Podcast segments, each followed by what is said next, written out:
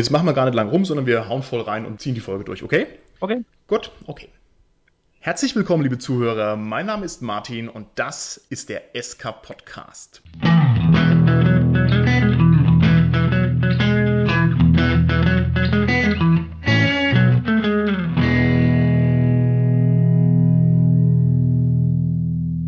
Wir befinden uns nach wie vor in unserer kleinen Sequenz über gruselige Abenteuer und ich bin ganz besonders stolz darauf, dass wir heute unser erstes Szeneninterview haben. Ich habe nämlich heute einen Künstler, einen publizierten Cthulhu-Autoren am Apparat. Das ist der Carsten. Hallo Carsten. Hallo Martin. Carsten, du musst dich ganz kurz unseren Zuhörern vorstellen und die interessiert natürlich nicht, welches Auto du fährst, sondern du musst uns verraten, was hast du denn als Autor für einen persönlichen Rollenspielhintergrund? Ja, ich habe vor über 25 Jahren mit Rollenspiel angefangen. Klassisch das schwarze Auge. Das war damals die zweite Edition mit diesen vier schönen Helden auf dem Cover. Das gab es bei uns tatsächlich in einem kleinen Ort im regionalen Kaufhaus zu kaufen. Und so haben wir angefangen mit Freunden, klassische Geschichte gemerkt, oh, wir müssen uns erst vorbereiten, wir können ja nicht direkt aus der Box spielen, hat uns dann aber gefallen. Und so bin ich zum Rollenspiel gekommen, habe dann darüber auch ein Fachgeschäft für Rollenspiele entdeckt und darüber auch dann viele andere Brettkartenspiele, also so in der fantastischen Richtung. Also der klassische DSA-Einstieg, wie es sich gehört, ne? Jawohl.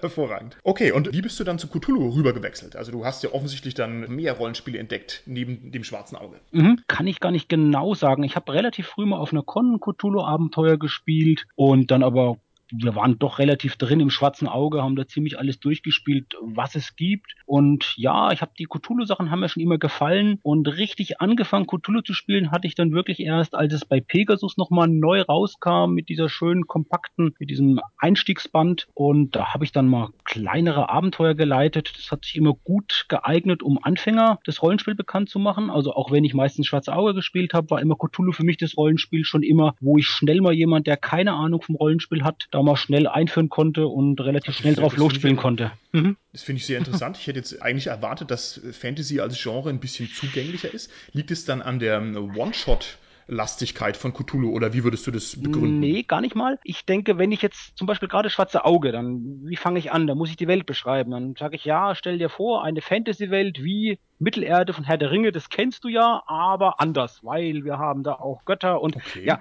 und bei Cthulhu da sage ich einfach, ja, okay, stellt euch vor, das ist unsere Welt in den 20ern und da spielst du jetzt einen Professor, einen Detektiv, einen Autor. Ich glaube, da kann jeder relativ schnell sich mehr konkret was drunter vorstellen. Das ist der eine okay, Vorteil. Das ist, das ist ja super. Hm? Der andere Vorteil, denke ich, dabei sind wirklich auch die Regeln, die so einfach sind, wenn ich mit Leuten, die noch nie Rollenspiel gemacht haben, Cthulhu-Spiele, erkläre ich vorher keine Regeln. Die kriegen ein Heldendokument ausgeteilt und die Regeln erkläre ich quasi im Spiel. Das hat sich wirklich bewährt. Okay. Und, ja. ja.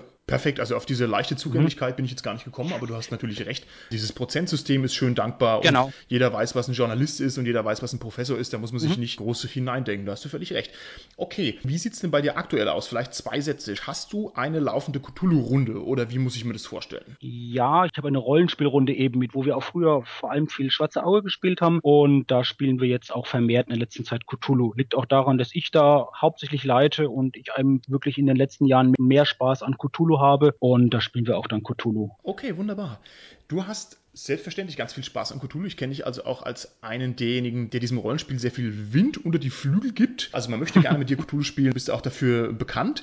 Jetzt würde ich gerne von dir wissen, hast du denn ein besonders schönes Cthulhu-Erlebnis gehabt, das du unseren Hörern mitteilen könntest? Gab es da irgendwas Prägendes oder Prägnantes oder Tolles oder Faszinierendes? Ja, wo ich da immer dran, dran zurückdenke, ich habe es erwähnt, ich hatte es auf einer Con gespielt. Tatsächlich, das war unsere erste große Con. Wir waren noch 17 Jahre alt und waren dann auf einer ersten größeren Con. Das war das Schweinfurter Fantasy Festival. Wir hatten da die ganze Nacht durchgespielt, haben mit einem Freund zusammen, haben unser eigenes DS-Abenteuer geleitet, waren am nächsten Tag entsprechend müde und dann hat der Michael Richter, der Veranstalter, hat dann gesagt, er sucht, der hat da jemand vom offiziellen deutschen Cthulhu da und er sucht da jemand, der jetzt bei dem mitspielt. Und wir, ja, wir wollten jemand nicht absagen, aber so ganz motiviert waren wir auch nichts, hatten auch nichts Besseres zu tun. Und naja, haben dann gesagt, spielen wir halt mit.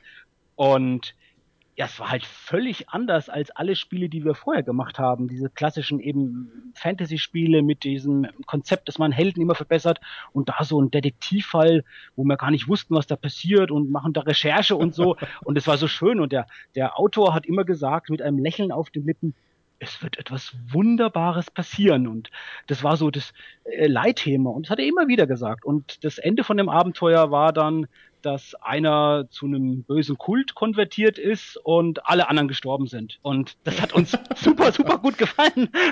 Also was uns bei einem klassischen Fantasy-Abenteuer wahrscheinlich nicht gefallen hätte. Wir waren da wirklich begeistert davon. Und Okay, das ja. ist ja toll. Also das kann ich gut nachvollziehen. Da war das sozusagen mal ein Schritt weg von DSA und der ist selbstverständlich immer sehr erhellend. Das bringt einen tatsächlich Ich habe da vielleicht weiter. noch eine, eine Nachanekdote. Okay. Ich habe ich hab danach dann erstmal, wie gesagt, mehrere Jahre nicht Cthulhu gespielt und als ich dann wieder in der Szene drin war, habe ich den Michael Richard mal auf einer anderen Fantasy-Festival gefragt, sag mal, wer war denn das damals? Und sagte, ja, das war Wolfgang Schimichen, den er da als Gast hatte. Einer der frühen deutschen Cthulhu-Autoren. Und dann hatte ich nochmal, wieder später im deutschen Cthulhu-Forum, da einfach geschrieben, habe das Abend Abenteuer beschrieben, habe gesagt, kann mir jemand sagen, was das für ein Abenteuer war, das wir da gespielt haben? Und ein paar Stunden hat's gedauert und hat mir der Wolfgang Schimmich hinter geantwortet und hat gesagt, ja, das war ja ein äh, Abenteuer da aus USA, muss es gewesen sein und ja, das war, also das Nest war das wohl für die Insider. Also, das finde ich ganz toll, dass du so ein schönes Erlebnis erzählst, weil es ist halt so, es gibt diese Rollenspielerfahrungen, die einen einfach total flashen. Mhm. Deswegen ist Rollenspiel so ein tolles Hobby, ne, weil es einen einfach so umhaut. Und auf der anderen Seite ist es natürlich auch ein bisschen verdächtig, wenn du also sofort in einem öffentlichen Forum die Antwort von dem richtigen, von dem richtigen Herrn bekommst, weil hoffentlich ist er nicht zwölf Jahre am Rechner gesessen und hat immer darauf gewartet, dass mal jemand, mal jemand nachfragt nach seinem Nein, wir wollen es ihm nicht unterstellen. Hast du vielleicht auch ein negatives Erlebnis zu richten?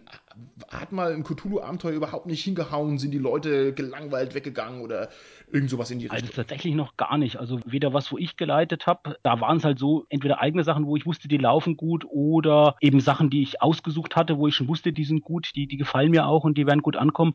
Und auch als Spieler, ich habe noch wirklich noch nie ein schlechtes Cthulhu-Abenteuer gespielt oder auch noch nie ein mittelmäßiges. Kann ich einfach nicht sagen. Ich habe immer mich gut unterhalten, habe immer große Freude dran gehabt, bis jetzt an Cthulhu-Abenteuern, okay. die ich gespielt habe. Also toll, das ist ja ein, ein tolles Statement. Dann sag mir doch mal allgemein, wenn also Cthulhu für dich jetzt ein Genre ist oder ein Rollenspiel ist, das dich sozusagen zuverlässig begeistert. Was sind denn dann die Elemente oder Attribute an diesem Rollenspiel, die dir so gut gefallen?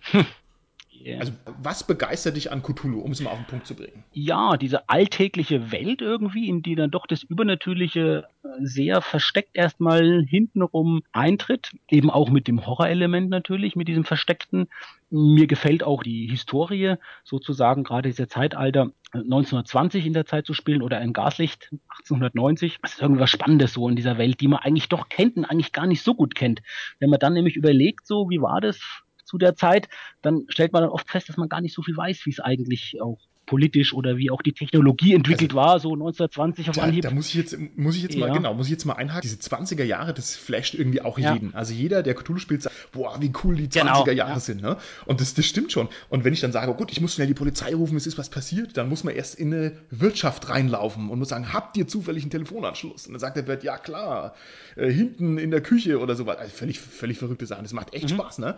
Also da hat sich Cthulhu eine tolle Epoche gegeiert sozusagen. Das ist sonst auch nicht so vorbei. Und ich habe das auch ne? schon, ja, ich habe das auch schon auf, auf Cons gehört, das weiß gar nicht, wer es gesagt hat, dass Leute gesagt haben, das sind einfach auch die Cthulhu, also von, von Pegasus, die, die, die Publikation, das sind einfach richtig gute Geschichtsbücher. Also, ja, einfach so mal was Leben über die Epoche, über eine Region zu lesen, wo, wo Leute da was drüber geschrieben haben, sagen, Mensch, das ist ein richtig tolles Geschichtsbuch einfach, wo ich was über die Zeit erfahre. mich begeistern immer diese Fotos, wo keiner drauf lächelt. diese das haut mich zuverlässig Blicke, um, ne? genau. Diese sch schwarz-weiße Bilder, alle mit riesen krautigen Bärten und alle gucken in die Kamera, als würden sie gleich eine Ohrfeige kriegen. Also toll, ganz toll, ganz toll. Das würde mich auch mal interessieren, wo, okay. diese, wo, wo die die Fotos immer herkriegen. Genau diese, diese grimmig blickenden Leute. Ja. Klasse, ja. okay, also die Zeit begeistert ja. dich. Ähm, das, diese Prise äh, Grusel, sagen wir mal. Gibt es noch Sachen, die dir da gut dran gefallen? Find, Was sagst du denn zum Mythos? Entschuldigung ja. für die Unterbrechung. Findest du den, den Mythos eine tolle Sache, die dich nach wie vor begeistert? Oder wie muss ich mir das vorstellen? Ja, wobei ich jetzt gar nicht sage, das ist jetzt so das für mich das Hauptding. Das ist was, was dazugehört, was gut ist, wo ich eben auch fantastische Elemente reinbringe, wo, wo ich dadurch Horror erzeugen kann und, und, und Horror in das Spiel bringe ich sage aber nicht, dass mich der Mythos über alles geht oder so. Aber ich finde natürlich, es ist eine, ja, es ist, es ist toll. Und wie das von Lovecraft auch schon war, dass der gar nicht ja die, die, die Monster so groß beschrieben hat, sondern einfach vielleicht beschrieben hat, wie es dem geht, der das Monster sieht, ja, oder was der darüber berichtet. Und ja. was mir sehr gut gefällt, ist die, die Geschichte mit den, was es mit den Charakteren macht, ja. Also, während bei dem Fantasy-Rollenspiel ja man versucht, seinen Helden zu entwickeln, man versucht dann noch viele ja. Loots äh, zu machen in den Dungeons und sich zu verbessern und magische Waffen und äh, Geld und dann sich noch ein Haus kaufen. Ich glaube, das hat er immer in einer Folge, ne? So dann jeder halt sein, sein eigenes äh, Haus kaufen kann, während bei Cthulhu das letztendlich darum geht, für die Spieler wohlgemerkt und vielleicht dann irgendwann auch für die Charaktere, mit heiler Haut da rauszukommen, das zu überleben und auch mit einigermaßen noch äh, gesunden Verstand daraus zu kommen, weil die eben auch einem wahnsinnig machen können, die Erlebnisse. Und das finde ich sehr spannend und auch einen Charakter zu spielen, der da eben schon etwas angeschlagen ist in dieser Beziehung. Also genau, also das ist ja dann eher der, wenn ich es jetzt mal aus der literaturwissenschaftlichen Perspektive aufnehmen kann, das ist dann schon eine moderne Story, die man quasi spielt. Also nicht so eine klassische Story mit, mit Held und mhm. Aufgabe und sondern es ist schon mit diesen brüchigen Charakteren und mit dieser unklaren, mit diesem unklaren Umfeld und so weiter. Das ist schon reizvoll toll. Ne? Es ist halt die moderne Zeit sozusagen.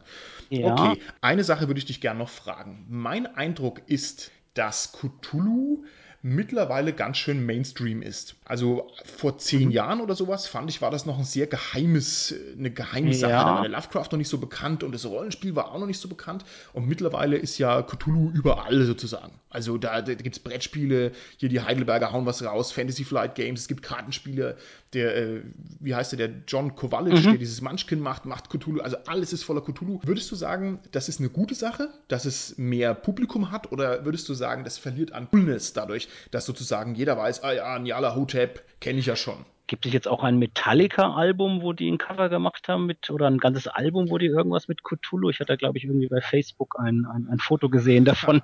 ähm. Also ich kenne natürlich, bin ich Metallica gebildet und kenne also die Ride the Lightning und da ist ein Cthulhu nein, nein, drauf. Das ich glaube, ich es gibt ein neues Album, müsste man mal. Ich glaube jetzt wirklich tatsächlich jetzt, und die haben da wirklich den Cthulhu also direkt als, als wirklich als, als Wesen, als voll großformatig auf dem Cover drauf.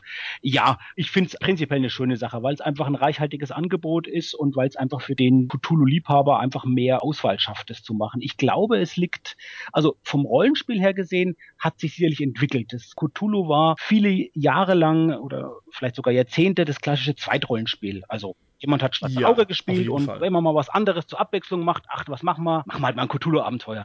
Ja, und ja. ich glaube, das hat sich gewandelt eben, dass Cthulhu wirklich so viel zu bieten hat von der Qualität, von der Quantität der Publikation, dass es auch wirklich viele Leute gibt, die ich auch kenne, die das definitiv als Erstrollenspiel spielen und damit sehr gut ausgelastet bin und auch ein wirklich ein reichhaltiges Rollenspielleben wirklich mit Cthulhu füllen können. Okay, wunderbar. Also du sagst jetzt nicht, das ist sozusagen, hat sein Zenit erreicht und man weiß jetzt nicht, kann es die Höhe halten oder stürzt es wieder ab, sondern du bist damit zufrieden, dass es bekannt und genau, ist. Und ich glaube, ja? der, der, zweite Grund, also der, der Grund, was jetzt ist, warum es so viel gibt, da sind die Rechte irgendwie ausgelaufen. Früher gab es ja immer nur Coesium, die das Rollenspiel rausbringen durften. Cthulhu, die die ja. Rechte hatten, in Deutschland eben Pegasus. Und jetzt gibt's ja ganz viele Verlage, die auch Rollenspiele rausbringen zu Cthulhu und eben auch Brettspiele und Kartenspiele und was weiß ich noch alles ich glaube, das liegt eben daran, dass die, die Rechte jetzt vor ein paar Jahren ausgelaufen sind oder frei geworden sind für alle. Das ist natürlich jetzt eine tolle Überleitung zu deiner publizistischen Tätigkeit. Lieber Carsten, kannst du uns kurz erzählen, inwieweit du also den Schwung schon geschafft hast vom reinen Konsumenten zum Macher? Was steckt mhm. da dahinter?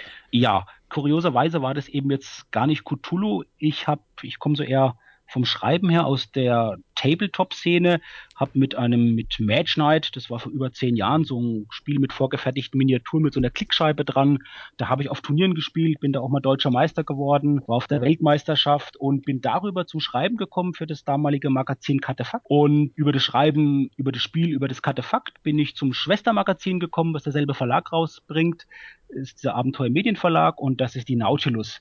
Und da habe ich dann alles Mögliche geschrieben. Zuerst auch über Spiele, dann aber auch Filmkritiken, Buchkritiken, Interviews geführt. Und da bin ich auch heute noch Mitarbeiter bei dem Magazin. Es ist hauptsächlich ein fantastisches Filmmagazin und fantastisches Literaturmagazin, was dann immer so anhand von bestimmten Filmen dann auch schwerpunktmäßig thematisch dann gebündelt wird in der Ausgabe, wo es dann immer so Sach-Essay-Artikel dazu gibt, die irgendwelche Themen dann weiter ausführen. Okay, alles klar. Und dann hast du sozusagen davon den Sprung geschafft, eine richtige Cthulhu-Abenteuer zu publizieren. Also ich habe schon was von dir gekauft mhm. sogar. Ne? In, insofern, das ist ja, das ist ja nochmal ein Level drüber über diesen Magazinstatus. Ja. Das ist ja dann schon eine richtige Schriftstellerei ja, also sozusagen. Erzähl für, fürs Rollenspiel, da das andere ist auch natürlich auch Schriftstellerei, aber das ist keine Rollenspiel-Schriftstellerei. Ich habe tatsächlich noch nicht für offiziell für Pegasus geschrieben, aber ich habe jetzt schon zwei Veröffentlichungen in einem wirklich, finde ich, sehr, sehr guten, sehr professionell gemachten Fanmagazin geschrieben. Das ist Cthulhu's Ruf und ein Abenteuer gemacht. Das war zusammen mit einem Freund, mit dem Alexander Jant. Das war ein Einseiten Cthulhu-Abenteuer das wir bei einem Wettbewerb gemacht haben. Das war der Winter-OPC vor, es müsste eineinhalb oder ein Dreivierteljahren gewesen sein. Und damit konnten wir tatsächlich auch mit diesem Cthulhu Einseiter in der Kategorie Abenteuer damals den, den ersten Preis gewinnen. Und das ist frei, das ja, ist frei im Web publiziert. Da war es wirklich die Herausforderung, ein griffiges Abenteuer zu machen, was dann auch grafisch und inhaltlich genau auf einer A4-Seite untergebracht wird. Also das ist ein tolles Ding, das habe ich schon gelesen, war ich gleich begeistert. Dann bist du ja sozusagen auch ein prämierter Autor, nicht nur ein Autor, sondern auch ein Rollenspielautor und ein prämierter Rollenspielautor. Was will man eigentlich mehr, lieber Carsten?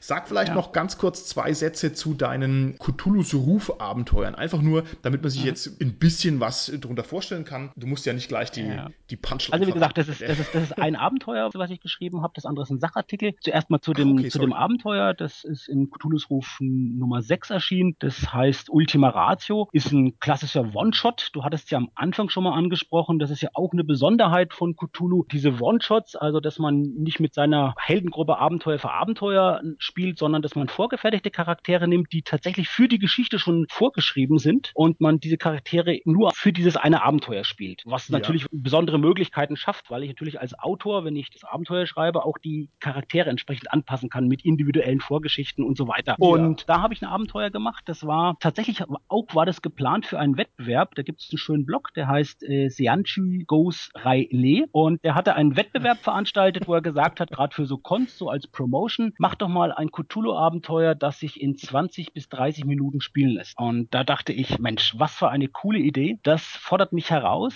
Wie kann ich es schaffen, auch als Disziplin, als Autor oder auch als Spielleiter ein Abenteuer zu machen, das tatsächlich nicht länger dauert. Und hatte dann eine Idee, die ich schon länger hatte, mit einem Mechanismus äh, kombiniert. Dieser Mechanismus, die kann ich verraten, ohne zu viel zu sagen, das ist Echtzeitspiel. Also, dass ich eine Situation bringe, wo ich quasi am Spieltisch in Echtzeit spiele. Und wenn also quasi eine Uhr zum Beispiel läuft, wo alle wissen, wir haben bis zu dem Zeitpunkt Zeit und die Uhr läuft und das sind jetzt beispielsweise 20 Minuten, dann geht das halt auch nur 20 Minuten, wenn dann halt dann da das vordefinierte Ende ist. Und tut natürlich auch den Zwang nicht nur auf die Spieler, auf die Charaktere, sondern auf den Spieler da ausüben. Also ich habe das schon erlebt, das Abenteuer, das ist absolut toll. Kann ich also nur jedem empfehlen, da mal nachzugucken oder sich einen Spielleiter an Land zu ziehen, der das mal für einen Spiel leitet. Das ist eine Dankeschön. tolle Sache. Du hast diese ultra-Kurzabenteuer auch beim Rollenspieltag lanciert. Mhm. Kannst du da vielleicht noch zwei Sätze dazu sagen? Ja, bei, bei diesem Wettbewerb habe ich es einfach nicht mehr geschafft, das dann zeitlich tatsächlich bis dahin fertig zu machen und ich war auch mit dieser halben Stunde, es hat doch ein bisschen länger gedauert. Ich hatte das ursprünglich auch mal gespielt, vielleicht noch eine kuriose Geschichte, das Abenteuer. Ich hatte das Test gespielt mit drei Freunden von der Rückfahrt von der, ich glaube, das war die, die Spiel in Essen und wir haben das wirklich im Auto gespielt, das Abenteuer. Das allererste Testspiel dafür war im Auto, ohne Würfel, ohne alles und es hat wirklich auch relativ gut schon funktioniert.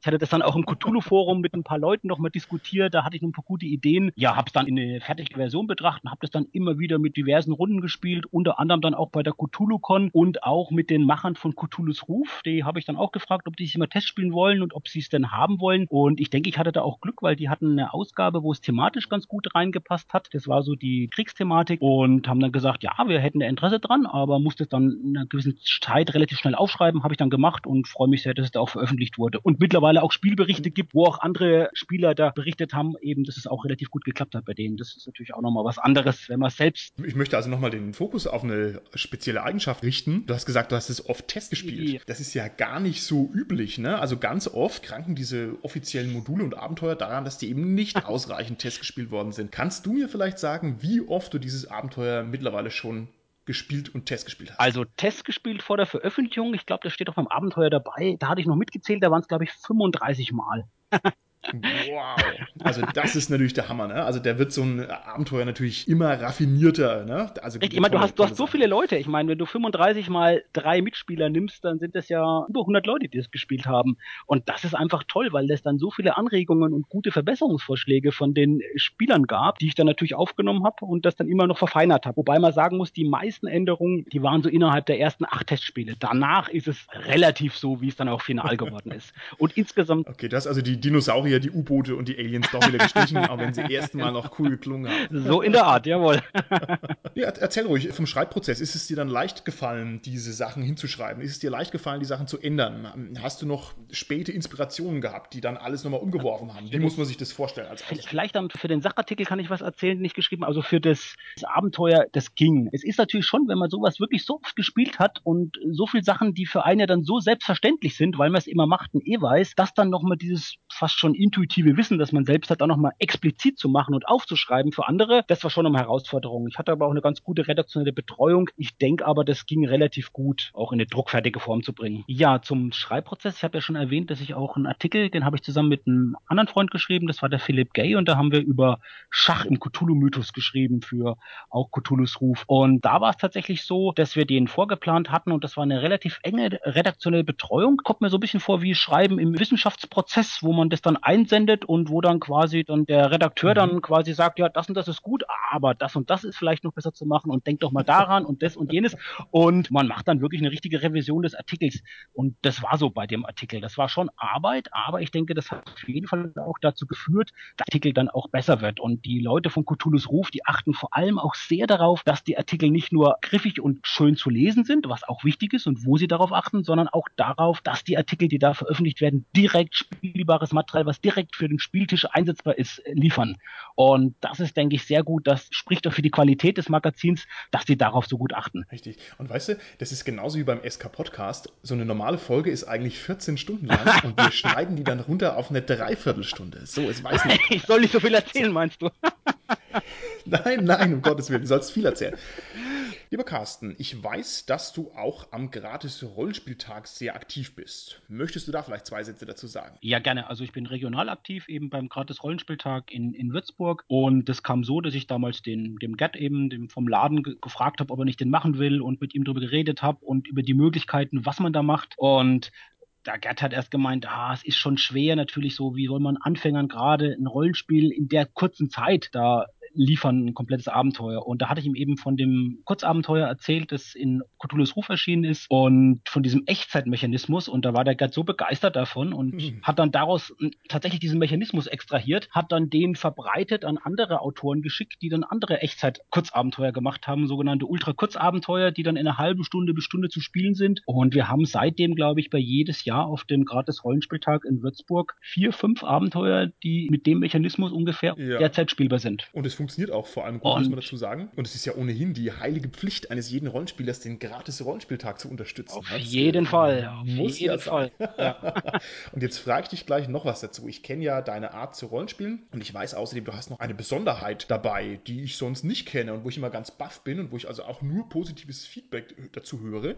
Und zwar benutzt du ganz viele Proxys. Also ganz viele Gegenstände am Tisch, ganz viele griffige, greifbare Dinge. Sag doch da bitte noch zwei Sätze dazu. Ja, das hat sich irgendwie so ergeben mal. Also ich bin jemand, der relativ gern unmittelbar leitet, der nicht sagt, ihr hört jemand, der euch anschreit, sondern Wah! ich schrei halt einfach, ja, und mach's dann einfach und ohne das groß anzukündigen und guck auf die Reaktionen, die die Leute machen. Und da eignen sich natürlich auch so Props sehr gut, die man den Spielern gibt und die so für mich letztendlich ein Stück weit Live-Rollenspiel in das Tischrollenspiel bringen. Also ich gebe letztendlich Leute Leuten was in, in die Hand, mit dem sie was machen können. Das, ich kenne es alle mit Handouts, die es ja auch bei Cthulhu gibt, aber eben auch dreidimensionale Gegenstände, wo man vielleicht was suchen muss. Ich habe auch da einen Workshop dazu, den ich schon zweimal bis jetzt gegeben habe über den Einsatz von Props im Rollenspiel. Da habe ich so einen, einen Trick zeigt er auch, sagt, ich bin Agent und laufe dann weg und dann fällt mir so eine Melone runter und fragt dann die Leute. Also der Hut. Die, genau, der, die Melone, der Hut, danke. und fragt dann die Leute, Mensch, was würdet ihr jetzt damit machen? Und dann gebe ich den Hut rum und die schauen alle den Hut an und untersuchen den Hut. Und dann dauert sehr, sehr lange, bis irgendjemand mal findet, dass da in dem Hutband eine versteckte Botschaft ist, also einfach ein Zettel reingeschoben ist, weil man es einfach nicht so gewohnt ist. und ähm, toll, ja. so Sachen halt, ja. Ich denke natürlich, es bleibt auch viel besser im Gedächtnis, wenn man Props einsetzt. Ich mache das auch ganz gerne manchmal, um NSCs zu charakterisieren, einfach einen Hut aufsetzen, immer wenn ich den NSC spreche. Die bringen Stimmung rein, Props auch, kann ich sehr gut auch nehmen, wenn das wirklich so Dinge sind, die es auch in der Welt des Charakters geben könnte, ja, sogenannte Intradiegetes. Mm, also wenn die in der Erzählung letztendlich so auftauchen, wie es auch der Charakter erleben würde. Ich gehe jetzt mal ein bisschen aufs Extrem, weil mich das sehr interessiert. Also ich weiß, dass du, und bitte korrigiere mich, wenn ich falsch liege, dass du auch mal so einen Bilderrahmen oder Spiegelrahmen dabei hattest und da musste jemand durchkrabbeln. Also sehr richtig eine körperliche Leistung, eine körperliche Anstrengung beim Rollenspiel. Ja, da ja? würde ich gerne mehr darüber erzählen. Das ist eben dem Abenteuer, das beim über den Winter-OPC da auch veröffentlicht wurde, das ich mit dem Alexander Jan zusammen gemacht habe, das Same Procedure. Da kann ich nur was Allgemeines drüber sagen, aber das ist interessant. Diesen Bilderrahmen setze ich ein. Wie ich ihn einsetze, muss man einfach sehen, wenn man das Abenteuer spielt. Aber der Witz ist dadurch, dieser Bilderrahmen als wirklich erfahrbares Prop, was also die Charaktere erleben, also die Spieler, nicht die Charaktere, genau, was die Spieler erleben, was sie sehen und was sie anfassen können. Und was im Spiel existent verändert fundamental das Spiel. Dasselbe Prop, wenn ich nur beschreiben würde, in genau derselben Tischanordnung, ich dir nur sagen würde, mhm, stellt mhm. euch vor, oder da ist ein Bilderrahmen, wäre ein anderes Spiel. Und das ist, finde ich, das Interessante, dass das wirklich auch was mit den Leuten macht und das Spiel verändert. Ja. Bist du da auch schon mal an deine Grenzen gestoßen? Also, das ist so eine Sache, das ist unglaublich toll. Aber ich muss für mein persönliches Spielgefühl sagen, es gibt so eine Komfortzone, über die ich eigentlich nicht raus möchte. Also ich weiß nicht, ob ich tatsächlich alles, was ich im Rollenspiel erlebe, ob ich das auch wirklich anfassen möchte oder ob das nicht eine Dimension ist, die mir im Zweifelsfall ein bisschen zu viel ist oder zu nah oder solche mhm. Geschichten. Wie sieht es aus? Hat es schon mal nicht funktioniert? Fragen wir mal so. Bis jetzt bei mir, glaube ich, noch, müsste ich mal hören, habe ich bis noch nicht das Feedback bekommen, jedenfalls. Aber okay, war noch niemals ein Spieler irritiert, dass du gesagt hast, jetzt krabbel mal hier durch. Machen, also das Schöne, ist ja, das Schöne hat, ist ja, die machen das automatisch. Ich muss sie bremsen. Ich muss dem sagen, du musst jetzt nicht durch aber du kannst nach außen rumgehen, du sagst es einfach nur. Ja, also das ist eher das Gegenteil der Fall. Du musst die Leute bremsen, weil die machen, ich kann dir eine Anekdote erzählen, wie ich dazu gekommen bin, Props einzusetzen. Das war tatsächlich auch Schwarze Auge und das ist ganz, ganz früh gewesen, ungefähr mit 16 Jahren ein Abenteuer. Einer von den Charakteren ist von einem bösen Geist besessen, quasi so wie Werwölfe von Düsterwald und hat die anderen schon manipuliert, ist ein Verräter, also jemand Spieler mhm, schon vorher mhm. abgesprochen hatte. Und dann sitzen die alle da, treffen einen Droiden, der sagt, oh, einer von euch ist von einem bösen Geist besessen, ich spüre seine Präsenz und ich habe einen Trank gebraut mit dem habe ich mir selbst ausgetrieben und der Reste des Tranks, hier sind sie. Und einer von euch kann den Trank trinken nur überlegt gut, wen ihr dem gibt. Es reicht nur für einen. Und was ich gemacht habe, in dem Moment, und das hatte ich vorher nicht geplant gehabt, ich habe ein Wasserglas genommen, habe das den auf den Tisch gestellt. Und ich musste die nächste halbe Stunde gar nichts mehr machen. Ich konnte mich zurücklehnen und konnte einfach zuschauen, während die sich geprügelt haben, fast schon. und überlegt haben, wirklich am Ende lag einer auf dem Boden, der andere war drauf und zum dritten gesagt, gib mir das Glas, ich flöße es ihm ein. und natürlich haben sie es dem Falschen gegeben. also, ah. das ist oft so, tatsächlich kommen mir auch Ideen für Props oftmals relativ spontan, mache eben auch live Rollenspiele. Wir haben auch so ein bisschen im Keller viele Lab-Sachen bei uns. Wenn ich dann manchmal auch ein Tischrollenspiel leite für meine Runde, dann gehe ich eben vorher manchmal in den Lab-Keller einfach rein, guck, was ist da so und nehme mir Sachen raus. Ja. Okay. Du hast doch was Wichtiges gesagt mit dem, ich denke, es hat auch Grenzen. Also man muss aufpassen, dass sich Leute wirklich nicht verletzen können. Ja, das ist eine, eine Sache, die wichtig ist. Also die auch immer mit echtem Feuer ganz, ganz aufpassen. Ja, also am besten nicht machen. Da kann man aber auch mit Kerzen, kann ich elektrische Kerzen nehmen. Da würde ich wirklich aufpassen bei so Sachen. Ich würde auch gucken, keine Sachen, die wirklich eklig sind, vom Geruch her zum Beispiel. Beispiel oder so. Das sind Sachen, die ich jetzt so nicht machen würde. Wobei ich habe auch von einem Freund gehört, der mit Geruchsprops was vorhat zu spielen. Ich finde das sehr interessant, wie er es vorhat. Ich glaube, das klingt gut. Ja, es muss ja keine Schwefelbuttersäure oder sowas sein. Nee, also das finde ich eine ganz tolle Sache, finde ich auch super interessant und da müsste ich also mein persönliches Spielleiterrepertoire dringend mal aufbürsten. Jetzt muss man natürlich dazu sagen, dass du also offensichtlich eine große Lab-Ausrüstung ohnehin schon hast und dir da vielleicht leicht tust. Ansonsten kann es natürlich auch sein, dass es ein bisschen sehr vorbereitungsaufwendig ist. Ne? Also wenn ich jetzt gezielte Props, mhm. Props nennt zu sehen, ne? nicht Proxys. Wenn man sich das jetzt gezielt besorgen müsste, dann ist das schon nochmal ein Schritt weiter als nur ich lese mir mein Abenteuer durch und kann es dann spielleitern. Also es ist sozusagen noch ein Level drüber, aber das finde ich toll, dass du da so positive Erfahrungen damit hast, weil ich hätte da eher ein bisschen Berührungsängste, muss ich sagen. Also finde ich ganz fantastisch. Okay, gut. Dazu von dir noch irgendwelche Ergänzungen, denn das ist ja super spannend. Ja, es gibt eine Seite, glaube ich, die heißt, kannst du auch den Links geben, Propnomicon, das habe ich auch von dem Workshop gehört. Also das war auch toll. Ich habe zweimal diesen Workshop eben gegeben und ich finde, ein Workshop sollte immer was sein, dem Namen nach, wo nicht einer was erzählt und, und alle hören zu, sondern wo man sich gemeinsam ein Thema überlegt legt und, und da Lösungen und, und Möglichkeiten diskutiert. Und da habe ich tolle, tolle Ideen auch von so diesen beiden Workshops bekommen über die Props-Einsatz. Eine super Idee mhm. war zum Beispiel, wenn man so ein Detektivabenteuer hat, so quasi Polizeiermittlung, dass man sich selbst so eine Map erstellt, so an die Tafel macht mit den verdächtigen Fotos und mit den Linien, mit den Verbindungen und mit den, also das sowas, das will ich unbedingt mal machen, ja. Muss man die richtigen Abenteuer aussuchen, okay, aber das okay. finde ich eine super Idee, sowas zum Beispiel mal zu machen. Ah, das ist ja toll, das ist ja toll.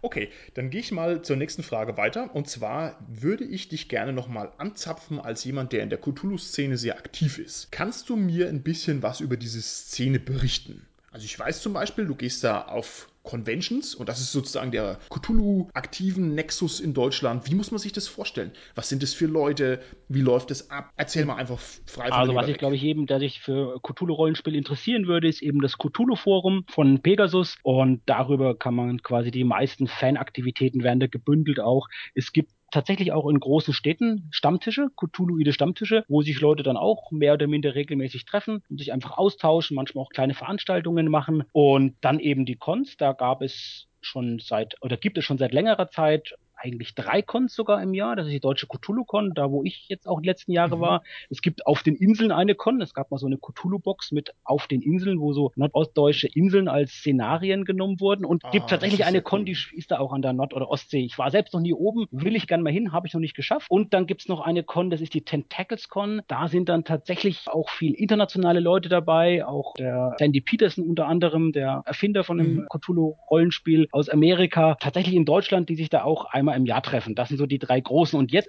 gibt es neuerdings auch die Deutsche Lovecraft-Gesellschaft. Das sind unter anderem die Macher von dem Magazin Cthulhu's Ruf, die jetzt wirklich einen eingetragenen Verein gegründet haben und über diesen Verein jetzt auch einmal schon eine Con gemacht haben. Das war die Anrufungskon, die ist dieses Jahr schon hat, hat dieses Jahr schon stattgefunden. Und im nächsten Jahr wird es eine gemeinsame Con geben von dieser Anrufungskon mit der deutschen Cthulhu-Con zusammen. Okay, wie muss ich mir dich da vorstellen auf dieser Convention? Gehst du da hin und leitest du da Abenteuer oder gehst gehst du da hin und sagst, ich bin hier ein Genießer und lasse mir mal was Tolles servieren und muss also ausnahmsweise mal nicht selber das Spiel spielen. ich mache beides. Also das erste Mal, wo ich da war, habe ich einfach nur gespielt, habe ich sehr viel gespielt, habe mir das angeschaut, war überrascht und wirklich beeindruckt von dem hohen Niveau der Spielrunden. Auch überrascht, wie genau die Zeitangaben sind. Also wenn du wirklich da eine Spielrunde hingehst und da steht beim Aushang drei Stunden, dann dauert es auch drei Stunden. Wenn da zwei Stunden steht, dauert es zwei Stunden. Wenn da fünf Stunden steht, dauert es fünf Stunden. Also da war ich wirklich okay. beeindruckt, wie gut das hinhaut. Weil das, glaube ich, kennen wir alles nur auf Fantasy-Cons, da ja, ja, es dauert halt drei Stunden so ungefähr, kommt mal her und dann nach zehn Stunden, man schläft schon fast ein, weil es natürlich weit nach Mitternacht ist und nicht. Und das ist da wirklich nicht so. Das, ist, das, das hat mir sehr gut gefallen. Okay. Ich dachte, zu Cthulhu gehört dieser Effekt verloren in Raum und Zeit. Aber hier dann offensichtlich das wär, nicht. Das wäre okay, ein schöner, okay, wär schöner Live-Prop, den man, den man da machen konnte, genau. ähm, das zweite Mal, wo ich dann da war, habe ich eben eins der beiden Kurzabenteuer angeboten und dann biete eigentlich die beiden Kurzabenteuer an, habe jetzt einmal einen Workshop gemacht. Das sind so die Sachen, die, die ich da eben mache. Das Schöne ist, durch diese Kurzabenteuer wieder, ich habe das gleich bei der, bei der zweiten Cthulhu-Con, wo ich war, habe ich das zehnmal angeboten. Und man lernt so viele Leute dadurch kennen. Das ist auch super, ne? Die kommen in eine Stunde mit dir, danach besprichst ja. du noch ein bisschen, machst die nächste Runde. Das ist halt toll, um Leute kennenzulernen. Ne? War dafür gar ja, nicht so gedacht, Fälle, aber ist ein sehr schöner Leben. Gut, jetzt versuch noch mal einen Blick aufs große Ganze zu werfen. Wie schätzt du denn die Szene ein, oder? Ich stelle die Frage anders. Wie schätzt du denn die Lage für Cthulhu insgesamt ein? Würdest du sagen, das hat ein bisschen Wind unter den Flügeln. Oder würdest du sagen, ja, es, ja, also gib, gib doch mal deine Einschätzung als Insider auf diese gesamte Lage. Also jetzt kommt die neue Edition raus, die siebte, denke ich, die wird auf jeden Fall wieder Aufwind geben dem Spiel. Ich finde, Pegasus macht wirklich als Verlag einen sehr guten Job, die sehr kontinuierlich das Rollenspiel in Deutschland schon rausbringen und immer wieder neue Publikationen. Ich glaube, momentan sind es drei pro Jahr aber die einfach rausbringen. Und dann zum anderen wird eben auch äh, Cthulhu in Deutschland vor allem von der Fanszene getragen. Eben die Macher von Cthulhus Ruf, jetzt die Deutsche Lovecraft-Gesellschaft, die Veranstalter von der deutschen Cthulhu-Con und davon lebt einfach das deutsche Cthulhu und das finde ich großartig. Ja, und sind die Aktiven, werden die eher aktiver zurzeit oder lassen die nach? Cthulhus Ruf ist ja irgendwie ausgelaufen zum Beispiel. Nee, nicht Cthulhu's Ruf, das ist meist falsch. Die Cthulhuiden Welten, genau. Ist ja der Nachfolger genau, quasi genau. so mehr oder weniger. Also, ich denke, Cthulhu's Ruf. Ja, ja, also das war ja für mich jetzt eher ein krisenhaftes Zeichen. Ich will es nicht überbetonen, aber ich dachte, naja gut, wenn also deren Hauptfan sein unter den Tisch fällt, das ist jetzt schon nicht ganz so toll. Aber was ne? entstanden ist also, daraus, letztendlich entstanden ist Cthulhu's Ruf und das ist auf jeden Fall allemal ein sehr würdiger Nachfolger davon, wenn man das so sagen will. Besser, wenn, sagen, genau, besser, wenn man auch sagen, genau. Also es ist auf jeden Fall eine tolle Entwicklung, die das gemacht hat, ja. Und keine Krise in deiner Wahrnehmung. Ich sagen. Also ich finde, also Also die, die, die Fanszene, wie gesagt, das ist ja das, ich, ich bin jetzt nicht der Verlag und wie gesagt, auch, auch Pegasus macht natürlich hauptsächlich inzwischen Brettspiele, das ist ganz klar. Aber es ist ja schön, dass sie auch okay. so ein System wie Cthulhu eben noch unterstützen und weitermachen. Und die, die Fanszene, die ist sehr lebendig und die hat sehr viel Power noch und viele Ideen und eine großartige Publikation, auf die ich gerne nochmal verweise, auch von Cthulhus Ruf, ist Gatsby und das große Rennen, ein multiparalleles Abenteuer. Das ist in dieser Coasium-Reihe, die nicht redigiert und lektoriert wird, rausgekommen. Und die haben das auf Deutsch, das sind die Monographien heißen die genau bei Coasium und die haben das dann wirklich haben mit dem Autor Kontakt aufgenommen, haben das auf Deutsch rausgebracht, hatten das auch schon mit bis zu vier Runden parallel gespielt auf der Kuton. Oh, das sind, oh, das sind tolle ja, Sachen, die parallel Abenteuer. Wirklich, das ist also, echt cool. Es vielleicht sogar das beste Abenteuer, das ich je gespielt habe als als Spieler, okay. das muss man schon sagen. Also, ja, das ist doch ein, ein tolles Prädikat. Dann, mach ja. ich jetzt, dann machen wir jetzt folgendes folgendes. Ich stelle dir noch ein paar kurze Fragen hinten raus und dann gucken wir mal, dass wir so langsam zum Ende kommen, ja. dass wir unsere Zeit nicht überstrapazieren. Wir stellen uns jetzt mal vor, einer unserer Zuhörer ist ein großer Cthulhu-Fan und er möchte jetzt als Aktiver richtig was beitragen. Also nicht nur zocken, sondern richtig auch mal was machen. Was würdest du ihm für einen Tipp geben? Wie kommt man da am besten ins System rein? Ich meine, gut, das gibt es ja nicht. Du weißt, was ich meine, ne? Ja, ich würde also eben aktiv werden. Erstmal im Cthulhu-Forum, denke ich, da auch Beiträge schreiben, sich austauschen mit anderen, dann eben mal auf Cons vielleicht ein Abenteuer leiten, zu CthulhuCon gehen und eben auch was einreichen. Also gerade Pegasus hat jetzt hat sicherlich auch Interesse daran, was zu veröffentlichen insbesondere natürlich auch Cthulhu's Ruf, die immer wieder themengebundene Aufgaben machen und immer auch wieder Leute auffordern, was einzureichen. Also sich da einfach melden und anfragen, was hinschicken, mit denen sich absprechen und, und einfach machen. Ja, ich glaube, das okay. Hauptknackpunkt ist beim Aktivsein, war für mich eben auch lange Zeit so, habe ja lange nichts im Rollenspielbereich gemacht. Einfach, man muss es einfach tun. Man muss sich einfach hinsetzen und es einfach tun. Ich glaube, das ist das Wichtigste. Gut, wunderbar. Nächste Frage von meiner Seite. Die neue Edition kommt raus. Vielleicht haben wir sogar schon schon eine Folge gedroppt, die sich damit beschäftigt. Ich weiß nicht, wie unser Sendeplan aussieht, wenn wir die Folge mal wirklich senden. Also, die neue Edition kommt raus. Was sagst du dazu? Siehst du da Chancen? Siehst du da Risiken? Wie schätzt du das ein? Also ich freue mich, dass die neue Edition rauskommt, weil dann auch wieder ein Regelwerk als Printpublikation von Cthulhu erhältlich ist. So viel ich das weiß, war jetzt die letzte Edition, die hat Pegasus tatsächlich im, als PDF gratis, konnte man das beziehen aber mhm. es gab eben kein gedrucktes Regelwerk mehr, was jetzt im, im Händler im Regal steht. Und da gibt es jetzt wieder eins, das finde ich erstmal schön. Es sollen zwei ja, ziemlich gute Abenteuer dabei sein und es sollen auch wirklich einige Verbesserungen noch bei den Regeln sein. Muss ich aber sagen, habe ich mich bislang nicht so mit beschäftigt. Wie gesagt, ich denke, haben wir ja schon drüber geredet, ich bin eher so bei der Prop-Schiene, da bin ich interessiert, was draus zu machen. Und ja, also ich glaube, es sind einfach Verbesserungen da, auch was die Charakterschaffung beispielsweise anbelangt. Toll ist ja immer okay. auch diese Abwärtskompatibilität, die viel beschworene bei Cthulhu, dass du quasi alle Abenteuer, auch die alten Abenteuer, die ganz alten Abenteuer mit der aktuellen, jeweils aktuellen Edition problemlos spielen kannst, was glaube ich so ziemlich kein anderes zumindest kein Fantasy-Rollenspiel und wahrscheinlich wenig andere Rollenspiele, die es ja, schon so ja. lange gibt, machen können, ja. Und Cthulhu kann das und das Auf ist toll. Fälle. Und immer noch Verbesserungen eben macht, ja. Also ich, ich freue mich drauf, bin okay. gespannt, aber neue Regeln sind für mich jetzt nicht so entscheidend. okay, alles klar. Gut, dann möchte ich dich noch mal mit ein paar Thesen konfrontieren, die ein bisschen konfrontativ sind. Also macht ja, ja gerne. Erst, bin gespannt. Beziehungsweise nimm Stellung okay. dazu, ist sozusagen deine Aufgabe. Erste These. Cthulhu-Spieler sind allesamt ganz schön arrogante Säcke und halten sich für was Besseres und schauen auf andere Rollenspiele herab. ja, ähm, ich glaube, das ist so eine These, die könnte man jeder Gruppe, die irgendwie was anderes macht und sich irgendwo abhebt von anderen, unterstellen. Ich habe früher mal Judo gemacht. Wir haben gedacht, dass Judo der bessere Kampfsport als Karate ist. Die Karate-Leute haben früher gedacht, dass Karate als besser ist als Judo. Ja, nein, glaube glaube ich nicht. Also was, was Cthulhu anbelangt. Okay. Wie gesagt, zumal es eh lange Zeit ein Zeitrollenspiel war und jetzt gerade auch auf der Anrufungskonto hatten wir auch ein paar Leute, die nicht aus der Cthulhu-Ecke kamen, die vorher andere Rollenspiele hauptsächlich gespielt haben, die auf die Cthulhu, auf die Anrufungskonto gekommen sind und ich glaube, die wurden da sehr gut aufgenommen. Die haben sich auch super integriert und denen hat es, glaube ich, auch sehr gut gefallen. Okay, also du sagst, ist nicht so schlimm, wie hier von mir ausgesprochen. Alles klar. Nächste Sache. Was würdest du jemandem antworten, der sagt, Cthulhu ist totaler Railroading-Quatsch? Also Cthulhu-Abenteuer, da könnte ich auch einen Film angucken. Kann eigentlich gar nichts machen. mir wird mein Ermittler in die Hand gedrückt, mir wird mein mysteriöser Detektivplot wie eine Perlenschnur äh, vor mir aufgereiht und am Ende muss ich weglaufen, weil ich sowieso nichts gegen den Mythos machen kann. Ja. Also es ist eigentlich gar kein, ist eigentlich gar kein Rollenspiel. Es verschenkt sozusagen den zentralen Gag des Rollenspiels, dass ich tun lassen kann, was ich will, weil also diese Handlungsbögen immer sehr, sehr streng sind. Und zwar so streng sind, dass es eigentlich dann nicht mehr gut ist. Was würdest du darauf antworten? Ja, also, ich denke, da ist ein Stück weit was Wahres dran. Insofern, dass es, also, wobei, erstmal, was ist, was stimmt nicht daran? Also, was nicht daran stimmt, ist, dass ein typisches Railroading-Abenteuer, da stelle ich mir so eine sequenzielle Abfolge vor, das wäre für mich so ein Reiseabenteuer vielleicht, ja? Du reist von A nach B, von mhm, B nach okay. C nach D und das klassische Cthulhu-Abenteuer ist ja eben anders wie unsere, wo ich vorhin erzählt habe, das erste Spielerlebnis, wo einfach mhm. erstmal ein Detektivfall ist, wo jemand verschwunden ist und du suchst jemand und du hast dann erstmal freie Möglichkeiten, überall hinzugehen und zu recherchieren und dir Informationen zu beschaffen. Das ist natürlich erstmal was eine Abwechslung zum klassischen Railroading, weil du da erstmal innerhalb dieses Teils sehr, sehr frei bist. Du hast aber natürlich okay. recht, wo du gesagt hast, es läuft dann natürlich wieder genau darauf hinaus, auf den Endkampf, den man eh nicht gewinnen kann und eigentlich der Charakter was macht, wo der Spieler schon weiß, das will ich eigentlich gar nicht machen und was auch sehr schön herausfordernd ist, das dann überzeugend zu spielen. Es gibt tatsächlich zu diesem Thema, was du gesagt hast, gibt schon einen, müsste mittlerweile weit über zehn Jahre alten Artikel vom damaligen Chefredakteur von Frank Heller gibt es, der oh, in der Cthulhuiden Welten veröffentlicht, auch im Internet, glaube ich, zu finden. Der, ist, der heißt die Cthulhu-Matrix.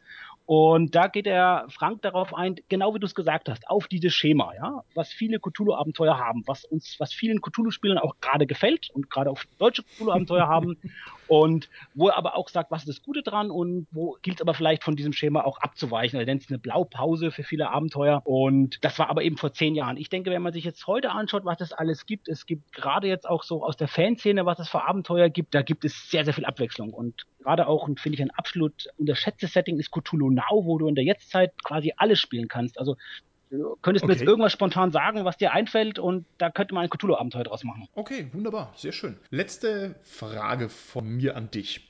Was hast du denn für persönliche Projekte oder was gibt es denn von dir für einen persönlichen Ausblick auf die Zukunft? Hast du irgendwelche Publikationen in der Pipeline? Gibt es was, was du angehst? Gehst du auf irgendwelche Conventions oder sowas? Wie sieht deine nähere Zukunft mit Cthulhu ja, aus? Ja, ich möchte ein paar Sachartikel noch schreiben zum Rollenspiel. Da muss ich aber noch mal gucken, was sich da entwickelt, was auch Interesse ist. Ich will auf jeden Fall ein paar Abenteuer machen. Da bin ich schon schon, habe bestimmt für um die zwölf Abenteuer schon Skizzen und Ideen. Da hängt es jetzt ein bisschen davon ab, auch von, habe ein paar Leute, mit denen ich zusammen mache teilweise. Ich habe ja auch schon andere Sachen im Team geschrieben. Das macht mir großen Spaß, ist immer eine schöne Motivation. Ich denke, da werde ich jetzt nach und nach ein paar Sachen angehen. Erstmal wirklich auch Abenteuer zu machen, die dann erstmal spielfertig sind, damit ich es eben wieder auf Spielertreffen, auf Cons einfach anbieten kann.